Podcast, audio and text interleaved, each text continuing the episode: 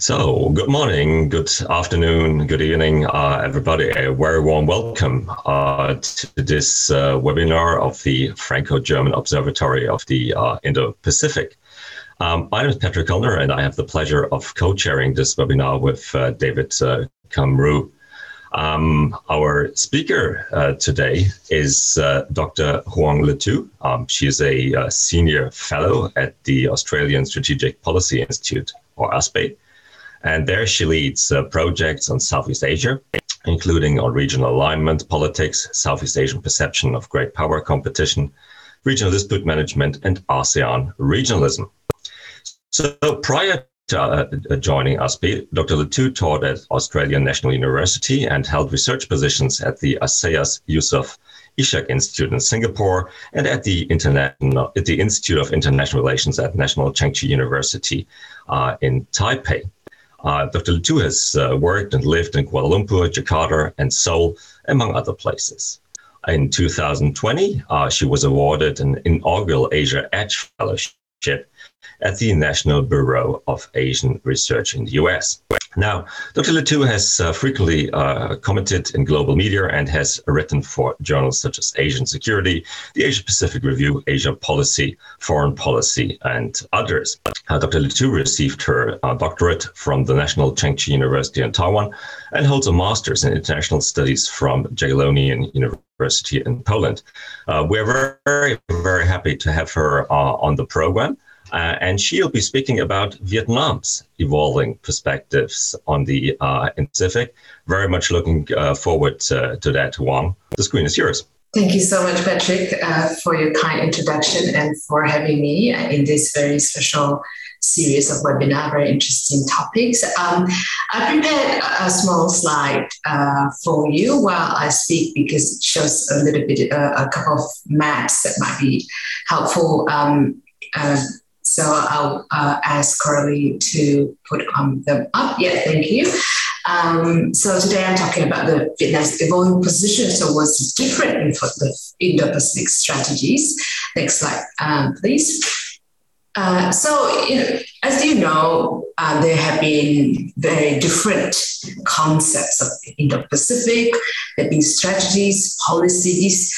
Um, it's every country that had come up or adopted the Indo-Pacific uh, concept uh, have used different have used different words, whether it's concept, strategy, uh, or um, policy, uh, and uh, or in the case for of UK, for example, recently is the Indo-Pacific tilt.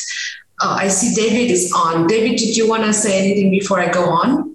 No, I'm terribly sorry. There was a uh, the electricity shut down at right in the wrong moment.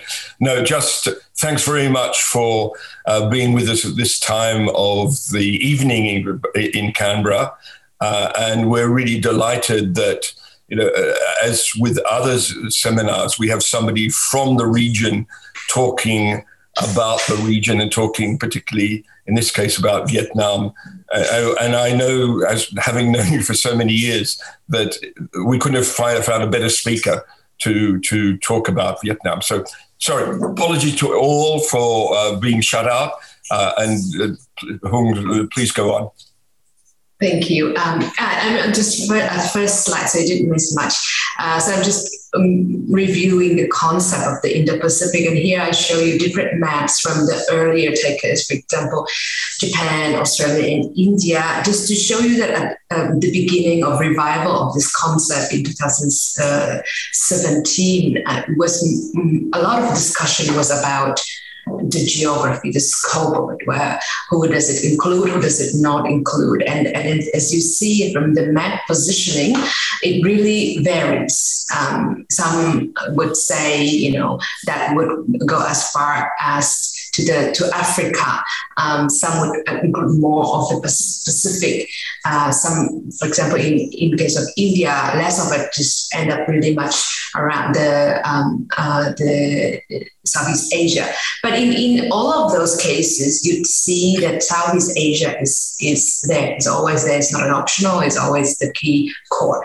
Um, next slide, please. But the concept um, and as you know, some of the countries have come up with uh, not even once. For example, the US have uh, most recently, this is the most recent uh, uh Indo-Pacific strategy, but uh, even under Trump administration, there have been different policy documents um, about Indo-Pacific, and there will be different names attached to it as well as objectives. The free, open, transparent, inclusive Indo-Pacific to now more recently uh, from February 2022, we, we, are talking more about free, open, prosperous, and secure Indo-Pacific. So the, this, you know, notion of the Indo-Pacific, even within one country's changes and evolved. Um, we've recently had more cases from the European countries that joined the Indo-Pacific discussion, and here are some examples of that. Uh, Next slide, please. But I think the Indo-Pacific strategy um, concept or policies, as the different country name it, still have a lot of confusion attached to it, um, despite the fact that you know there are different interpretation irritations of um, uh, of the policy documents. My uh, Canadian friends even call it, you know, an abstract notion because you, you can look at it the way you want. Is it geography? Is it policy? Is it strategy? Is it just a, a rhetoric or an action plan? It's all of above, but still very confusing. So um, that early uh, that early phase, the regional reaction from Southeast Asia were very most of them were confused. And in a study, um, a regional uh, survey conducted by the ISEAS Institute in Singapore, which I was uh, work for, um, the main reaction, the most prevalent reaction to the Indo-Pacific was confusion. Nobody knew what specifically entailed. It was um, you know hard. It was something that the U.S. government uh, and uh, its allies and partners promoted, but it was very still uh, confusing concept. So until 2019, ASEAN uh, did not issue any uh, specific response until then when it come up with the ASEAN outlook on the Indo-Pacific, very vague um, and sort of in a way pushing back on that rhetoric that particularly came up uh, came up from uh, from the US. And mind you, that was US under Trump administration where all this um, decoupling, trade war, and competing with China uh, happened, and the Indo-Pacific was um, being replaced, replacing the Asia Pacific. So in the ASEAN outlook on the Indo-Pacific, um, it was, uh, you know, it, it, just kind of pushed back into uh, to that narrative by saying the Indo-Pacific is basically two regions: Asia Pacific and Indian Ocean, um, and ASEAN also um, kind of emphasized uh, the cooperation and rejected zero sum competition, which is very much addressed to the American American in the Pacific, um, and inserted ASEAN at the center of the conversation. Uh, and of course, uh, emphasize the practical issues of maritime cooperation the infrastructure and connectivity rather than uh, just pure competition. Next slide. And uh, so uh, Vietnam is uh, quite an interesting uh, case in, in the ASEAN group because in all studies, including the survey that I mentioned, Vietnam's view on both Indo Pacific and the Quad, which is the Quadrilateral Security Dialogue uh, for US, uh, Japan, Australia, and India cooperation, and even perception of the US Vietnam's respondents were kind of standing out from the crowd in Southeast Asia. And that was particularly interesting because uh, it was under Trump. So, in a way, the US and support for US role in the region was still high in, in, in Vietnam, where the rest of the region was uh, tracking pretty uh, poorly. And now, I think one of the key uh, regional criticism about the Indo-Pacific strategies, especially you know the most prominent one was from the US at the time, was that it was all about China, really. It's uh, lack clarity, like I said, it still does, I think, to, to some degree. It's exclusive because uh, the question about who is in, who is out, why Indo-Pacific is so big, but there's a big hole of, of, of China in the map. And uh, obviously, it was much more on competition and hard security than economic agenda. And oftentimes, especially under Trump and, and foreign policy under Mike Pompeo at that time was framed about you know, the West versus the, the rest, democracies versus autocracies. Um, and uh, all of that was not very well received, including in Vietnam, which is obviously northern democracy, and, uh, and a rhetoric about the West. Uh, it wasn't very popular either. And, and the fact that, you know, Indo-Pacific was uh, oftentimes in media particularly conflated with the Quad, and more recently, you know, the emergence of AUKUS kind of uh, too much put too much emphasis on Western uh, actors and not really Asian actors in the region. But the fact that you know the, the, Indo-Pacific was about China which was not particularly um, an issue for Vietnam, and I'll explain more in the next slide. Next one, please. Um, so why Vietnam matters in this different Indo-Pacific strategies? Because uh, for, for many, including the US, Japan, um, Australia, India, and now more also European countries, um, Vietnam is being highlighted in, in those documents as one of the key actors and partners in the region. For US, it's strategically because it's a like-minded countries, and I, I um, list here a number of reports independently conducted. Uh, some of them also based, most of them based on quantitative survey studies. So there are different uh, uh, sample uh, samples and different contexts and questions, but they all show a certain trend, which is that Vietnam Vietnamese responded were relatively more optimistic about uh, the U.S. role, about the Quad in the Pacific, and more kind of robust responses where, where and that really stood out from the region and that uh, like-minded ambassador concern about China, especially in South China Sea, and willingness also again comparatively to other Southeast Asian countries to speak out about that made Vietnam a more kind of um, attractive partner for the US, Australia, and Japan in particular. Economically, Vietnam's market is um, one of the more dynamic ones. Of course, you know, you have to take uh, some correction of, uh, of the COVID pandemic, especially since last year. Uh, but it's it served as a diversification option and, uh, and a growing market for a number of countries uh, that were seek diversification and moving um, their um, businesses from China, especially since the decoupling took off. Diplomatically, Vietnam is more active, uh, again, relatively to its ASEAN neighbors. It's uh, promoting uh, multilateralism. It is really very active in trade agenda, including with the EU and UK. Um, it is trying to take more uh, of, of the diplomatic role because it does consider diplomacy as its first uh, line of defense. Uh, so in, in, that way, Vietnam was more a more receptive partner for discussions about the Indo-Pacific uh, dynamics than some of other even bigger countries in the region. Next slide, please. And now, what is Vietnam uh, role in the Indo-Pacific? I, have written uh, with with um, uh, Professor Ralf Emmers an article showing that Vietnam is trying to take at least partially some uh, leadership role in ASEAN itself. Uh, it is playing. It is a newer uh, member of ASEAN. Is not one of the five original ASEAN members. It only joined in 1990 uh, 1990s. Uh, it took a long time because you know, ASEAN originally was in an anti-communist kind of um, uh, framework. So it took a long time for ASEAN to warm up to ASEAN uh, to Vietnam. But uh, currently, Vietnam plays one of the more pivotal roles. And in, in this article, we also argue that uh, to, to, to, uh, to, an extent, it is taking up what, for example, Indonesia's key leadership role was. Um, but it's very selective. It is mainly about security and hard security, including South China Sea, Mekong, and other issues. Um, but uh, also, Vietnam uses ASEAN as a platform that leverages to other beyond uh, direct regional uh, uh, beyond just direct regional uh, Southeast Asia, because, for example, it has it hosted the Trump Kim Summit. It's a quite elevated global summit, really trying to engage the U.S. in the region.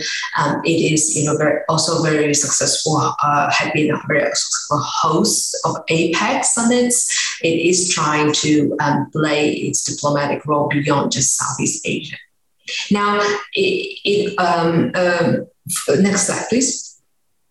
Now, uh, the foreign policy principles have not changed for a while. I, I think uh, the the key compass, so to speak, is in the foreign policy uh, are remaining the same, which is uh, multilateralizing, diversification, being friends with everyone, um, uh, betting on, on good relationship, uh, economic relationship included and trade included, um, and not taking any sides, of course, uh, and its commitment to the three no's, which is no foreign base, no alliance, and no lining up with uh, one against another. With more recent um, uh, defense white paper that spell out the fourth no, which is no to um, uh, use of force, and one maybe, which is you know it reserve kind of uh, right to uh, have all options should its territorial uh, sovereignty be, uh, be challenged. So, in a way, Vietnam is pushing the same line of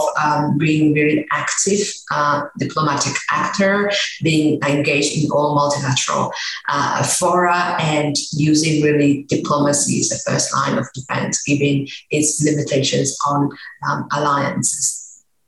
But one thing to note is that uh, earlier last year, there was uh, once in five time uh, National Party Congress, the 13th one, um, which uh, showed a little bit of change, more of the same, to, to be honest, that put in the leadership positions. Uh, those have been uh, for there for a long time, and um, some who already have passed their uh, uh, terms, uh, including the third uh, term for Secretary General Min who already also had passed the age limit uh, already years back. And we had a little bit of reshuffle. So the Prime Minister Phuc became president, and we had and there's um, a, you know, two two new um, positions that were being um, appointed. But what is interesting for the foreign policy context is that the uh, previous uh, foreign minister, Pham Binh Minh, who also the uh, vice uh, prime minister had been in the role for 10 years. Now we have a new person. So the question is whether the foreign policy will, will change much, given that um, the external conditions are, are, changing very fast, oftentimes not necessarily uh, in a good way. So there's much more pressure for Vietnam to navigate much more tense uh, great competition, uh, less uh, relevant ASEAN, less relevant neighborhood, much pressure on uh, from COVID uh, encompassing COVID uh, crisis. Um, uh, decoupling and of course uh, bigger now bigger geopolitical changes including um, the, the uh, Russia-Ukraine war. So the, there are a lot of pressure in Vietnam to perform and perform well. But uh, the leadership and its demographic is not necessarily very much in tune with, with a, a little bit younger demographic country and more challenging new uh, new challenges uh, that are there. Uh, whereas I mentioned my own article about persistent foreign policy dilemma caught between self-reliance and productive interaction, I think that's um, that's the key principles that I've mentioned, but at the same time, um, they uh, while they mutually reinforce, there are also areas where they could mutually self-limit. For example, Vietnam seeks very much uh, opening up in integration with the world, but uh, up to the degree because it does not want any binding alliance uh, type of relationship. So uh, there is kind of limit and the degree to which it would be able to inter, uh, integrate uh, with the world and its degree that would be able to open up. And that leadership that I pointed to um, is also an example of that because they tend to represent a more conservative um, uh, demographic within the party than than more of, of uh, reformers or technocrats uh, would uh, would fit to the, to this. Next slide, please. So uh, let's look at the key security concerns that we Vietnam have.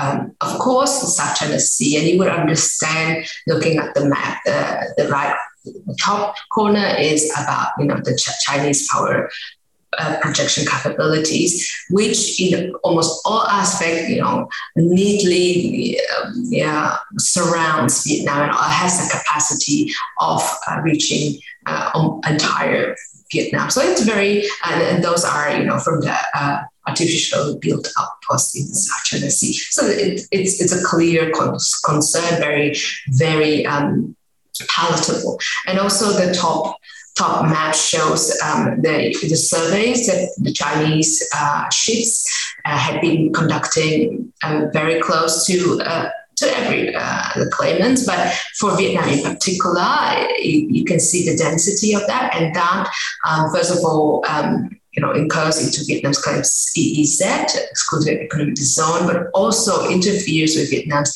offshore resources um, exploitation. So it's uh, it's maritime strategy, including oil and gas exploration, uh, as well as fisheries and patrols, are being actively um, and frequently challenged by China.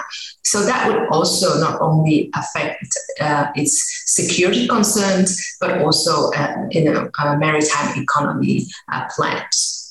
Of course, Mekong is another concern. Again, a joint natural resources with, with China and, and um, other Southeast Asian uh, sub-Mekong countries, uh, which is, and Vietnam is at the estuary, so it, it is the most affected um, by the dams that are being built uh, upstream. And the concerns include uh, energy security, food security, a, a, huge bulk of, of agriculture happens in the Mekong Mekong region, um, so that uh, with the uh, effect of climate change uh, and more severe droughts, uh, the resources and its management uh, will be, still become an issue and potential instrument of pressure um, from China to Vietnam. Trade imbalances uh, with China is, is another issue. Um, it is trying to leverage that with getting into the trade partnerships with others and expanding its markets. Of course, a a relationship um, are being tense is not helpful for any countries, smaller or bigger, including Vietnam, who, uh, like other countries, have uh, in a way benefited from a relatively stable relationship in the past uh, 20, 30 years.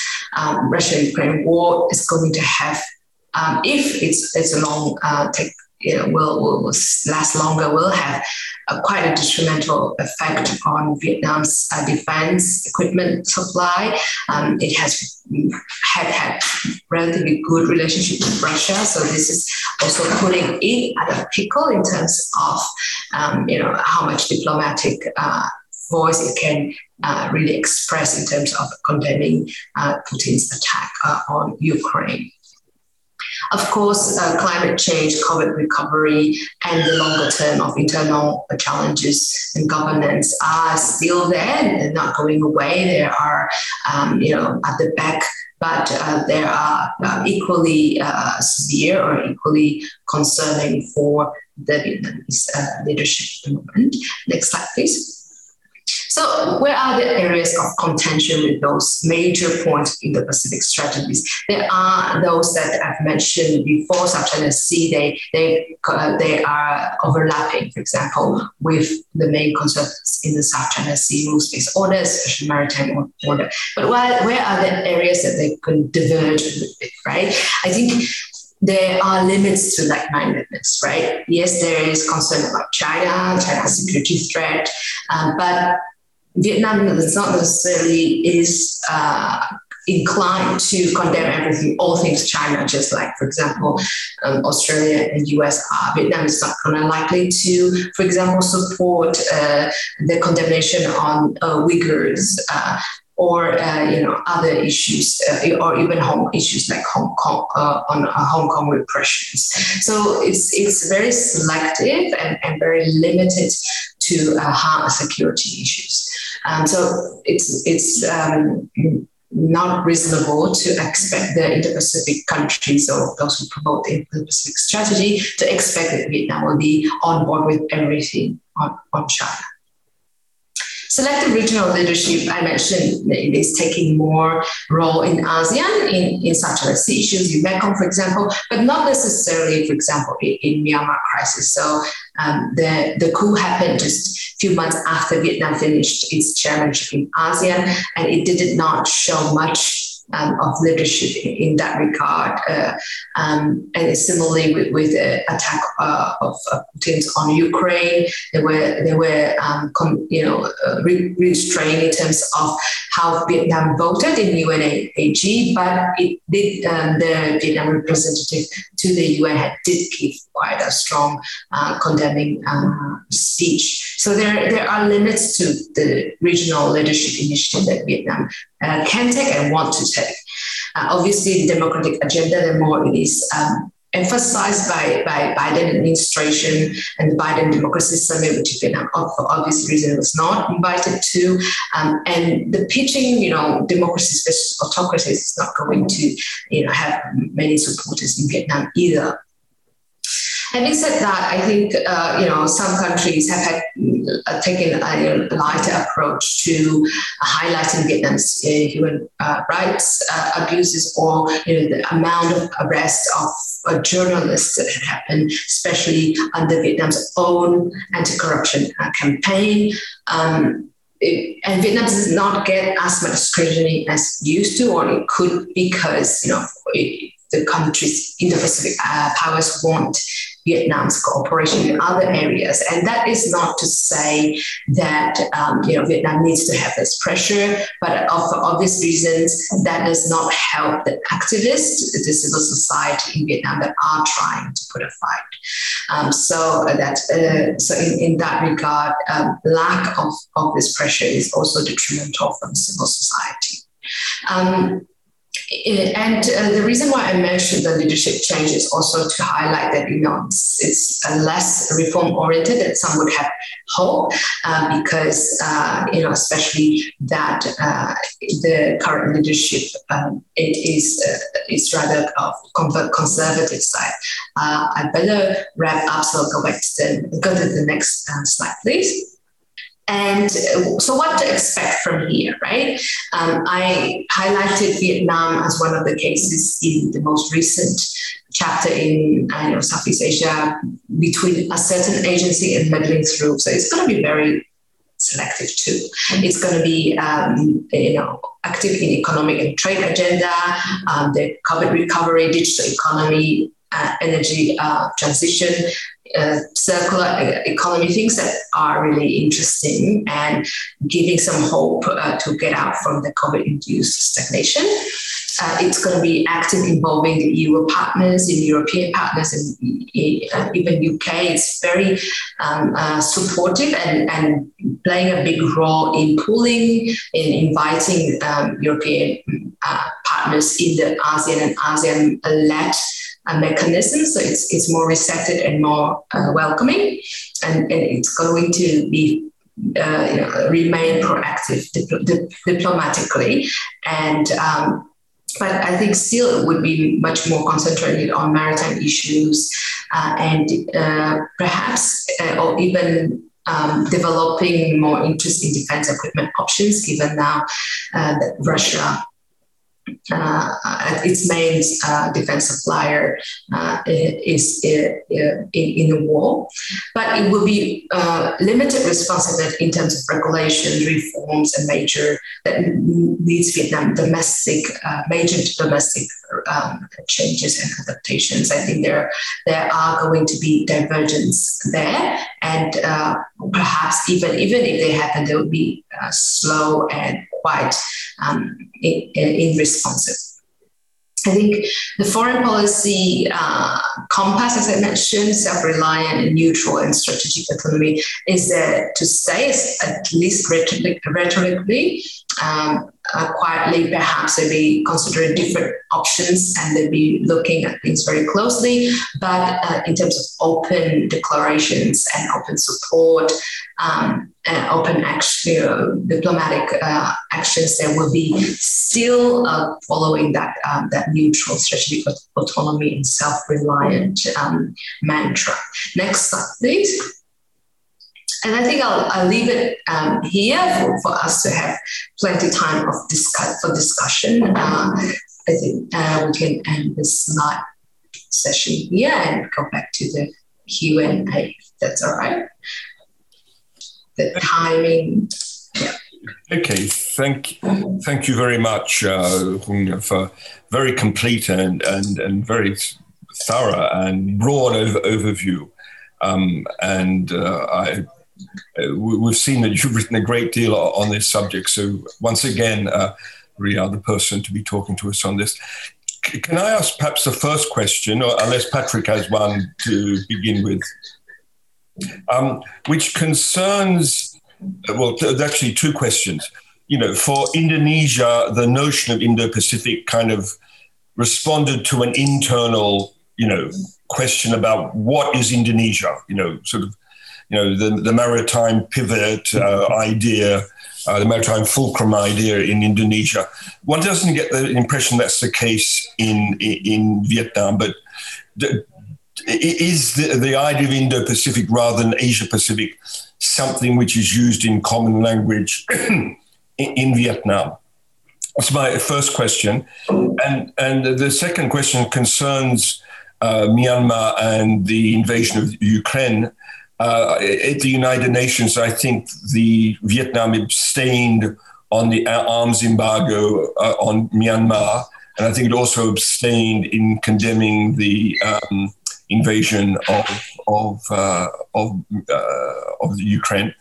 So, what do those two issues tell us about um, uh, Vietnam's leadership role uh, within ASEAN? Um, yes, thanks, David. Uh, yeah, let me start with your second question. Like I said, uh, the leadership in, in ASEAN is very selective, and it's going to be uh, more or less uh, limited to South Sea, Mekong, and a number of other uh, issues. Um, and uh, neither Myanmar nor Ukraine are go- going to be the ones that Vietnam will take the leadership on from the behavior so far. Um, just because for one, uh, you know, Vietnam considered its uh, capacity limited, so it can't spread too much, uh, and it's still, uh, I think, in terms of domestic consideration, it still has reservations to what extent it has that leadership position and uh, role in South in, in ASEAN. So it is picking ones that it can really make changes and, and it doesn't want to spread overall. Um, and second of all, I think, you know, um, uh, to your first question about the Indo-Pacific, I don't think that the terminology, the nomenclature Indo-Pacific is a natural one um, in Asia so far, and Vietnam is not um, an exception either. I, I, think it is popularized. It's, it's becoming more popularized because even when you report on issues and visits and speeches and policies by the US and a number of uh, Indo-Pacific countries that use the term, that it gets translated and used as well. But it's not a, a natural term to start with. Uh, having said that, though, I think Vietnamese officials have said uh, explicitly also that they don't oppose Indo-Pacific and they don't oppose Quad. They don't oppose any initiative that has uh, an objective of bringing peace, stability, and, and having some you know, positive contribution to the region or world order. Um, so, you know, it's, it's not a negative approach, uh, like some of Southeast Asian countries or some of Southeast Asian elites have, have had. It's rather neutral. It's not going to be overly enthusiastic. Don't expect that either. Uh, but it's it's quite uh, uh, rational and reasonable given uh, the situations we are now at. Right, very good. Um, of course, the audience is very much invited to post uh, questions uh, to Dr. Le Thu uh, using the Q and A uh, function. There's already a question in the Q and A already. Have the yes, uh, indeed. Um, so someone um, is asking, um, what are your assessments about the possibility of elevating U.S.-Vietnam ties to strategic partnership this year? Um, actually, I would have had a rather similar question uh, because uh, Huong Yu very much emphasized uh, the importance of self-reliance, neutrality, mm-hmm. and strategic autonomy in, in, the case of Vietnam. Uh, but I was also wondering whether, for example, uh, China's coercive diplomacy in the South China Sea wasn't uh, pushing Vietnam sort of more in, into the direction of sort of closer uh, collaboration also in the security domain with the United States. So maybe uh, starting with, with that question.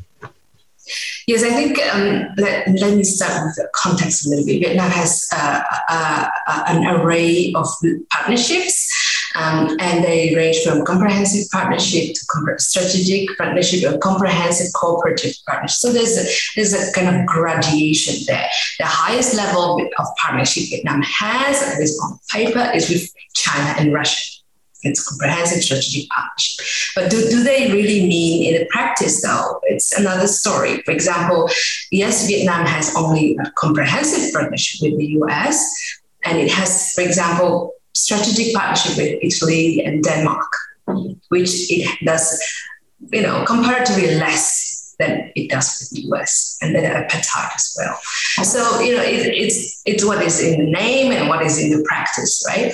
The question that um, Sam asked is was prediction, and it, it's clearly a political one, not uh, really a practical one, because on the practical level, um, I would agree that in many aspects, Vietnam and US are already at the level of strategic partnership, especially if you compare with other so-called strategic partnerships that it has with, with other countries. Uh, but there is certain hesitancy in uh, elevating in, in, the name of it. It could come from both sides. I think there has been some hesitation uh, from Vietnamese leadership, but I think there are also um, there are also some unresolved stuff uh, in the US government that do allow for that flexibility either. I personally had several times thought that it would already sign last year. Um, including, you know, I thought, you know, Vice President Kamala Harris going to Vietnam was about that because it needed certain level of seniority. And I thought, you know, given that Biden was not traveling to the region, um, that could have been there. But uh, apparently, there have not been all resolved uh, details. Uh, I don't want to go into prediction whether it would happen this year or not. I think lack of uh, of person to person contact, um, meaning no no um, visit from President Biden uh, or not yet confirmed ASEAN summit does not help either. Um, I think there, there must be a momentum and I, am a little bit worried that this momentum is, is being a little bit um, lost, especially with US more um, other priorities. Uh, and I think there are still things, sorry, to, to work out. And it does need that uh, highest level of commitment. We have two questions, very salutary questions from from, from IFRI, who uh, it's a kind of a wake up call that we also need to have a political economy approach. Um, mm-hmm. Um, so, the first question is you refer to a, lack of responsiveness on the part of Vietnam to structural reform.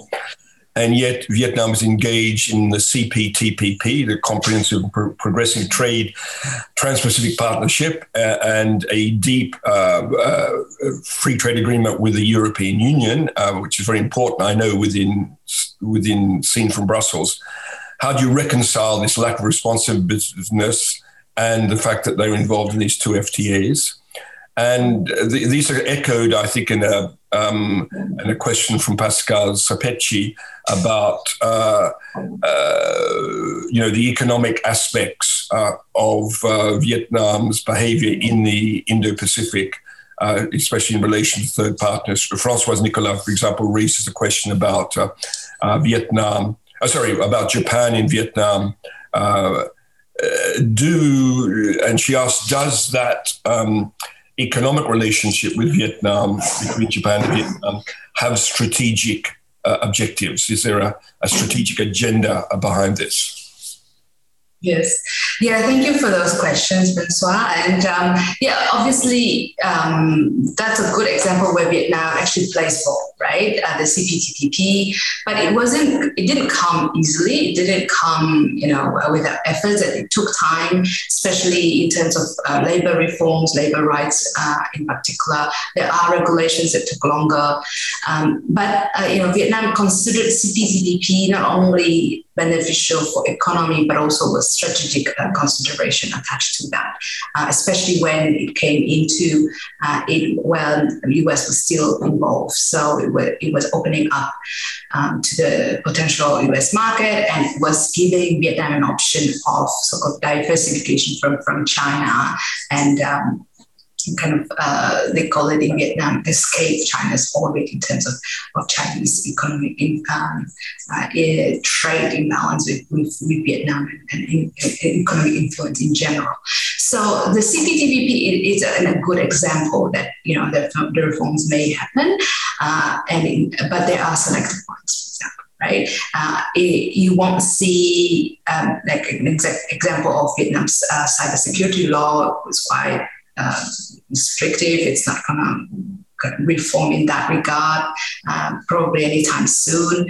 Uh, even the big tech have to um, have to come to terms with that. Google, Facebook have to accept that Vietnamese law uh, in cybersecurity and data privacy and data storage is going to be um, in accordance with Vietnamese preferences, right?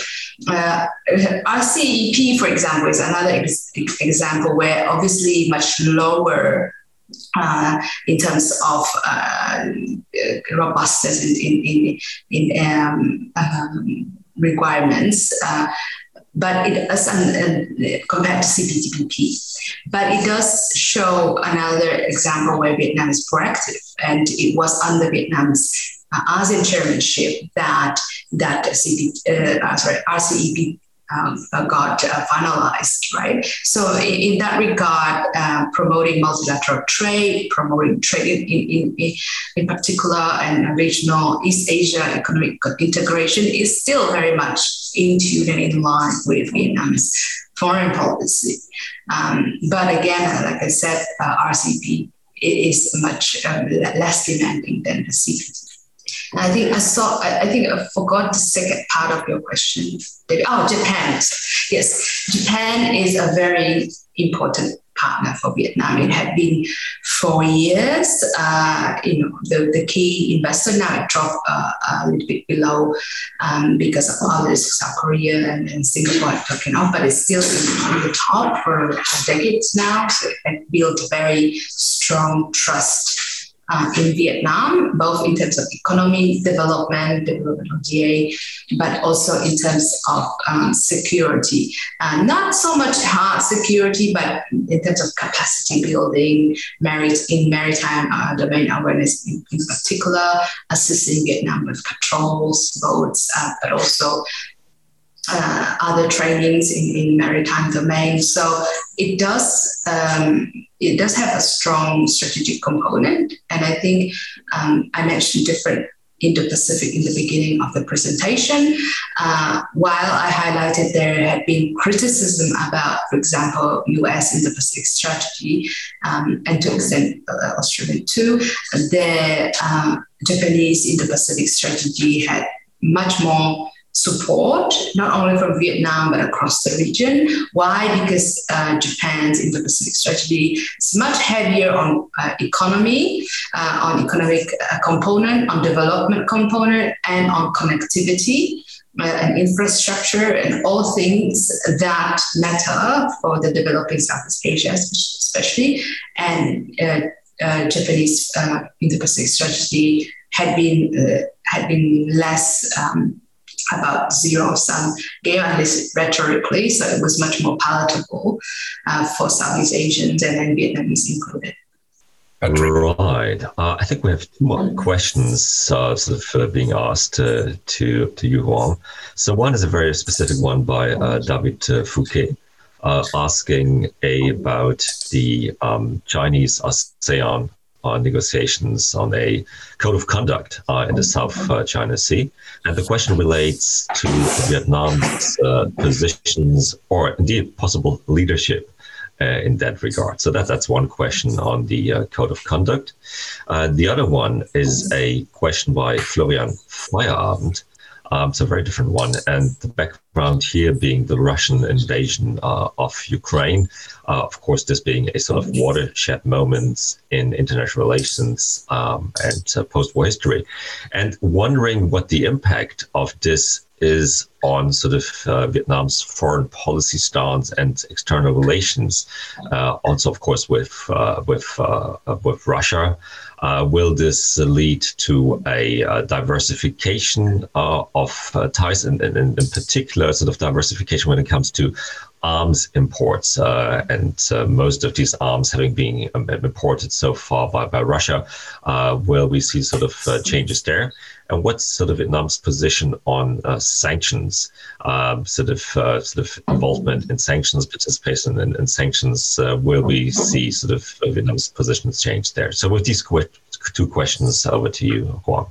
Thank you. Um, on the question of um, the code of conduct, um, so when um, Vietnam chaired ASEAN uh, 2020, um, it because it was the time that pandemic broke out and Vietnam had to shift to virtual chairing of all meetings um, and still carry on the regular meetings.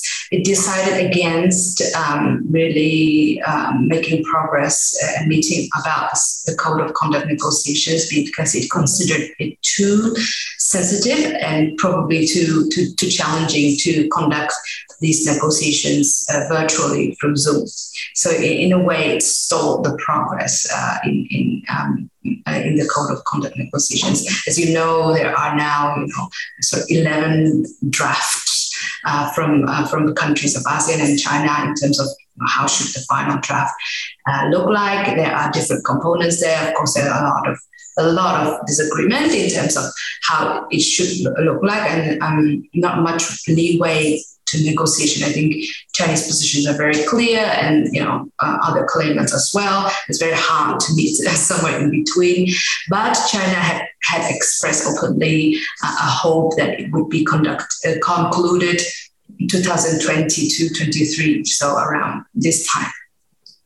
Now, um, I, I, know that there have been several uh, readings, meetings to read the, the drafts not sure what has been the progress, uh, though, hasn't been that much of exposure on them. Um, but I do think that the, the, the deadline or the uh, you know uh, hopeful deadline that China has posed is quite unrealistic. Um, it would have been probably um, easier for China to exert influence this window because uh, currently we have Cambodia as a chair and Myanmar as a coordinator of China ASEAN relationship. Um, so, you know, um, I think if, if, anywhere, then then it would be this this period of time. But uh, I think Vietnam, as well as other some other member states, are quite determined not to allow um, a consensus, not to give consensus to a weak or detrimental code of conduct, so I think Hanoi would be quite firm on uh, you know, not agreeing to the consensus if it is uh, the code of conduct that China wants. And if this code of conduct that other members wants, it's, it's pro- probably unlikely because it would have to have China's um, also consent on, on that. So I think at the moment there are some pro, uh, uh, progress uh, process uh, going further, but the real the real degree of progress and uh, it's it's unknown to the public, uh, and I think it would be quite unrealistic to have a meaningful code of conduct concluded uh, very soon. And the second question about uh, Russia, Russia and um, the Ukraine. Um, I think Vietnam is in very hard position. It's it's really in a, in a pickle because it had you know positive relationship with with formerly Soviet Union, which was you know both included Russia and Ukraine, but when Vietnam was isolated, I think you know Soviet Union, Russia also gave Vietnam support, um, and and so it is um, it, you know have that sort of little bit of lingering historical sentiments, especially among the leadership that are quite senior and, and remember those times. Um, as I said, Russia is one of the top two uh, in terms of strategic partnership uh, hierarchy. Whether you know it translates to the real or not is a different thing. And it is a source of you know over 80% of Vietnamese defense equipment. Now, whether it wants it will, will change, it's, it's a big question because we don't know. Um, it, it, really depends how long the war would last. If it's a long term, it inevitably has to, right? I don't think you know Russia will run out of its own equipment, let alone export. Uh, uh, you know, the, the hope for services, maintenance, and upgrades, you know, if, if the war is a long term uh, thing, then, then of course Vietnam will have limited hope to, to have those uh, upgrades, maintenance, and, and services uh, conducted as per regular. Uh, so, you know, if the war really lasts a long time, then we'll have to be, we'll be pushed to, to diversify. The difficulty, though, is these things take time, right? Um, all the equipment, uh, the trainings, the language are run in, uh, in Russian. Uh, so it will, you know, take a long time. And of course, there's a, a, a, factor of budget as well and affordability to transition to other markets that oftentimes are much more expensive. So I think Vietnam now is in, in a difficult situation to consider that because it does have very real threats uh, on the South China Sea. Um, so there will be also limits to, to the, the degree it can uh, show support either through votings in the UN or uh, you know condemning and sanctions. Uh, I don't think realistically Vietnam will participate in any sanctions. Uh, very good. Thank you very much. Um, this being the Franco-German Observatory of the uh, Indo-Pacific, um, co-organized by the Center for International Research uh, at uh, Sciences Po in Paris and the German Institute for Global and Area Studies in, in Hamburg. Now, we're very interested in uh, then sort of expectations, if you will, uh, expectations that countries like Vietnam uh, have when it comes to the role uh, of the European Union or um, sort of individual member states of the European Union in the Indo-Pacific. Uh, and so we'll be very interested in, in your take on what Vietnam uh, aspects uh, from uh, the European Union or uh, the individual member uh, states, given that the EU strategy on cooperation Indo-Pacific, you know, includes seven areas of action from trade uh, via connectivity to security and, and defense. So, um, from your perspective, what are sort of the most interesting areas here? What, what are sort of Vietnam's expectations um, in this regard? Thank you. Uh, yeah, I think the European uh, enter to this Indo-Pacific uh, uh, theater um, or at least in terms of pronouncement and, um, and interest, policy interests, uh, are relatively well received uh, in Vietnam. I think relatively, particularly when you compare to other Southeast Asian, uh, who, for example, you've heard voices from Indonesia and Malaysia uh, voicing the concern that you know strategic overcrowdedness.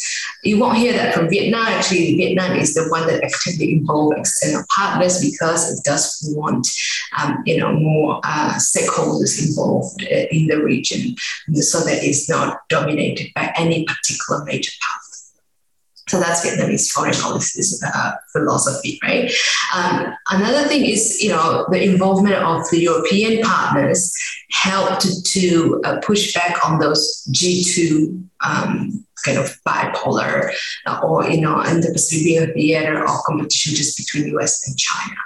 I think it helps that it is more of multipolar um, arrangement, and Vietnam, as well as most of Southeast Asian or middle powers, would support more of multipolar than just like you know G2 kind of arrangement in the region. So in that aspect, I think it's quite uh, positive as well. uh, again, the European countries uh, and they, you know, the EU is another commitment to multilateralism. I know that you know you had your own issues too, um, but uh, it, ASEAN also needs um, kind of confident boost in multilateralism. It has its own issues, it has its own confidence crisis um, in own institutions and uh, what, what it can get. So I think uh, the commitment to ASEAN centrality or multilateralism when it comes from EU or European partners is more believable than it comes from, from the US uh, rhetoric, right? When the US says ASEAN centrality, it's, it's hard to believe these days because it's, it's becoming more of a lip service um, it, when it just declare that. Um, so in that aspect, I think it's, it's they are good. And moreover, I think um, the European agenda on climate, um, on climate, on energy transition, um, sustainable energy and energy security. This is something Vietnam is very interested in too.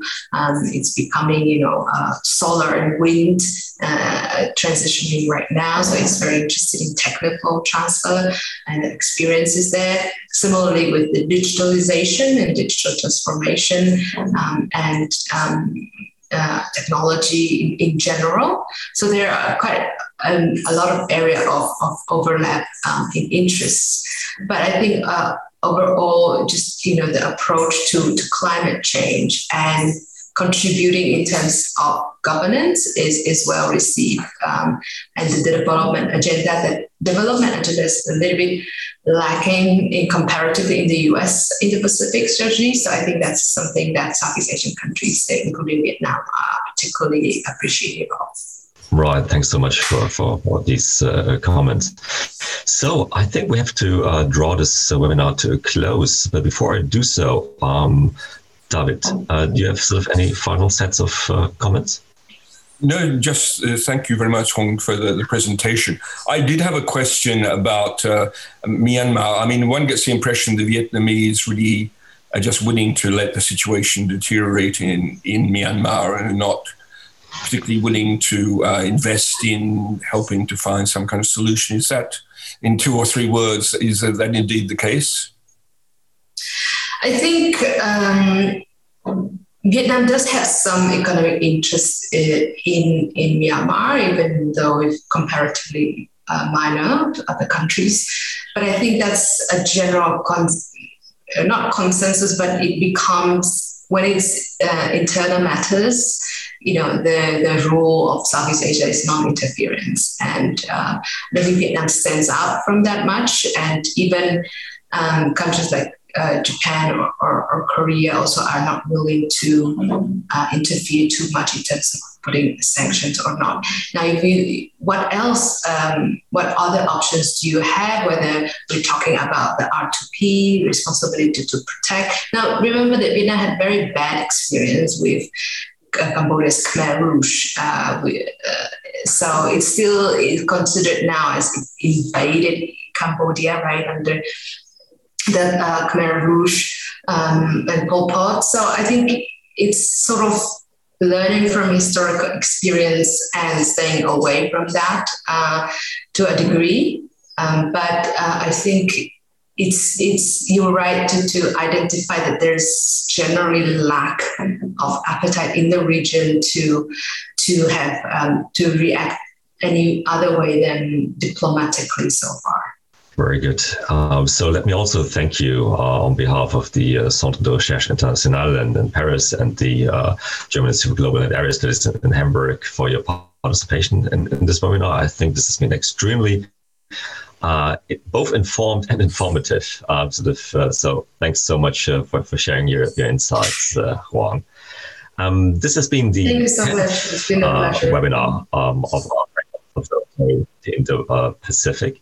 Um, and of course, earlier installments, uh, both in terms of podcasts and in terms of uh, videos, uh, can be found on the web pages of uh, both the uh, CERI and the GIGA. Um, our next webinar will take place on the 4th of uh, April. Uh, our speaker being Steven Ratuva uh, from uh, the University of Canterbury in Christchurch, New Zealand. And he will be talking about Pacific Islands perspectives on the uh, Indo Pacific, or whether the um, sort of Pacific Islands uh, uh, sort of vision and narrative of a blue Pacific. gels with um, the idea of the Indo Pacific as a strategic space. So I hope to see many of you there again. And thank you uh, again so much uh, to you, Huong, uh, for, for being uh, with us today. So with thank that, um, goodbye, uh, au revoir, and uh, auf Wiedersehen.